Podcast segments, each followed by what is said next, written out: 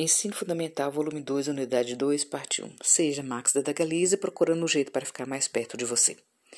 Este material tem como proposta expor de forma breve as ideias ou assuntos contidos em cada página do livro de história de forma adaptada às necessidades dos nossos estudantes. Será uma revisão no final de seus estudos. Indicaremos vídeos para promover um aprofundamento em alguns temas ou conceitos, com seus respectivos links no nosso site. 1848, A Primavera dos Povos, página 41. Você já deve ter percebido que no século XIX foi um turbilhão de revoluções, fruto do desejo por mudanças que a classe trabalhadora tanto precisava política e socialmente. E juntou-se a isso o despertar de disputas nacionalistas. Página 42. As revoltas sociais e políticas de 1848. O capitalismo e o desenvolvimento industrial trouxe mudanças nas relações de trabalho. Tais mudanças fez com que os trabalhadores se organizassem e aderissem às ideias que propunham transformações sociais. Propostas socialistas defendidas pelo proletariado e liberais defendidas pelos burgueses agora desenrolam-se entremeados pelo ideal nacionalista este ideal sendo elemento da identidade social. Pintura de Félix Philippoteux, título Lamartine rejeita a bandeira vermelha, 1848. Mostra a população que se revoltou e derrubou o rei na parte debaixo da prefeitura, lado direito do quadro, e na parte de cima a burguesia e alguns militares.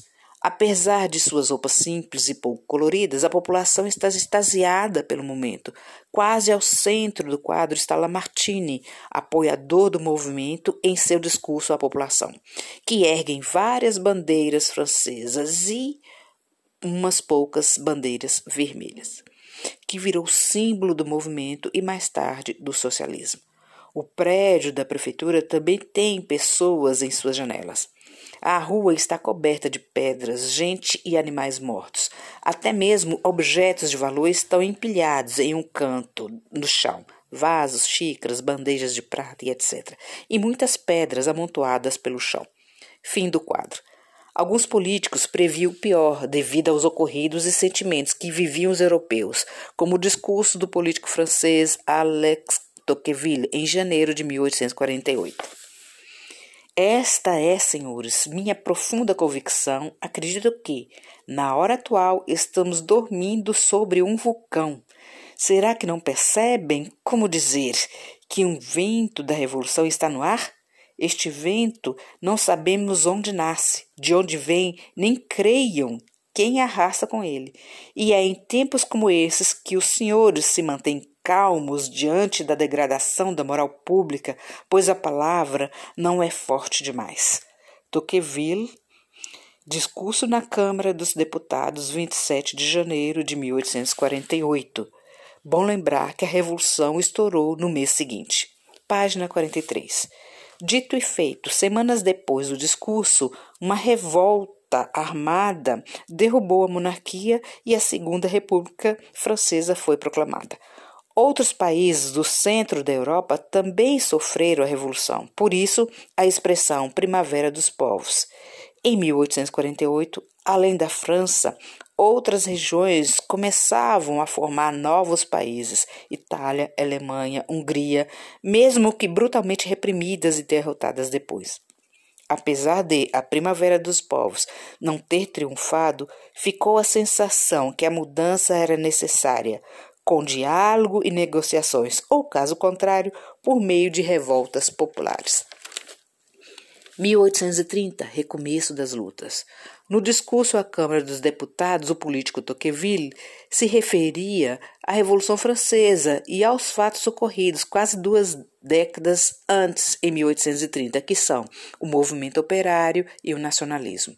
Aqui vamos sintetizar os fatos de 1830 ocorridos na França, em tópicos. Data 27 de julho a 27, 29 de julho de 1830. Povo francês, movidos pelos ideais da Revolução Francesa, formam barricadas e lutam contra o regime monárquico que havia voltado. A Guarda Nacional aderiu aos rebeldes. O rei Carlos X, obrigado a renunciar. E renunciou. Os três dias ficaram conhecidos como Três Dias Gloriosos. O novo rei, Luís Felipe, teve o seu poder limitado pela Constituição. Ele foi apelidado ou alcunha de o rei burguês, pois a burguesia passa a compactuar com a monarquia constitucional instaurada, do que deixar o movimento popular se radicalizar. Página 44. Outras regiões afetadas. Bélgica tornou-se independente da Holanda. Península Itálica, grupos revolucionários propõem uma constituição. Confederação Germânica, futura Alemanha, teve movimentos liberais que defendiam uma constituição, leis e regras básicas para a confederação. Polônia buscou uma independência em relação à Rússia. Outra onda abalou a Europa e a mudança, que não veio pelo convencimento, pela negociação e argumentação em 1848, veio pela força. As revoluções de 1848 Quais os problemas que fizeram supitar as revoluções no século XIX? São eles: expansão da ideologia liberal e do nacionalismo. Apesar do ideário socialista não ser dominante, crescia a pressão do movimento operário exigindo mudanças, fechamento de fábricas e desempregos devido à crise econômica, aumento de preço dos alimentos deixando o povo em péssimas condições, tudo por causa da crise agrícola. A crise econômica afetou muito a burguesia, que já andava insatisfeita por não possuir poder político. Observação: Estudiosos, analisando a situação desse período, tendem a concluir que era uma única revolução em toda a Europa, pois as situações sociais e políticas eram semelhantes nos países europeus, tais como Primeiro, a burguesia liberal exigia governos constitucionais e o fim de monarquias absolutistas que controlavam a economia e favoreciam os nobres. Segundo, os trabalhadores exigiam igualdade social e fim da exploração que sofriam. Isso demonstra uma tendência mais democrática e uma pequena ponta de socialismo. Terceiro, e o nacionalismo, que procurava unificar os povos da mesma língua, cultura e origem étnica. Página 45. Portanto, aqui opõe-se definitivamente a burguesia e o proletariado, sendo uma marca da história contemporânea. Página 48. A Primavera dos Povos.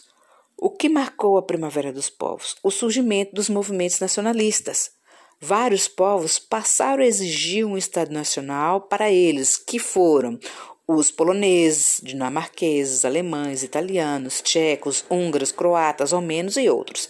Portanto, a reunião deu os movimentos nacionalistas e as lutas operárias e a ambição da burguesia liberal em derrubar o poder político das monarquias faz combinação explosiva na Europa. Novamente a França. Por que a maioria das revoltas saem da França e afeta o mundo? Porque foi na França que germinou os ideais iluministas que combatiam, entre tantas coisas, o absolutismo dos reis e foi lá onde ocorreu uma das maiores revoluções políticas da história da humanidade, a Revolução Francesa. Problemas enfrentados pela população francesa naquele período. Regime monárquico não solucionava os problemas sociais e políticos sobre seu governo, desemprego, crise econômica, burguesia insatisfeita com a monarquia que ela apoiava. De 1830 a 1848, várias manifestações na França coadunou, juntou vários grupos sociais diferentes.